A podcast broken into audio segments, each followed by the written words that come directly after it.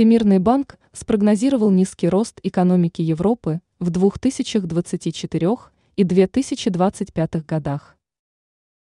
Всемирный банк обнародовал статистические данные касательно роста экономики еврозоны. Как следует из прогноза мировой кредитно-финансовой организации, в 2024 году возрастание экономики еврозоны будет оцениваться в 0,7%.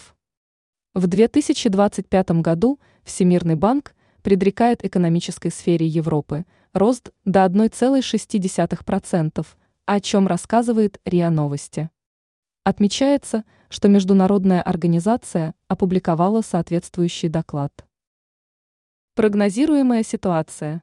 Указывается, что оглашенные оценки на 0,6% ниже отметок – обнародованных в июне ушедшего 2023 года.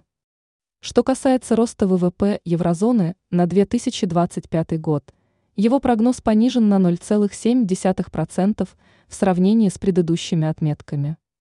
Ранее сообщалось, что российский политолог Алексей Мартынов предрек экономике Европейского Союза адские последствия.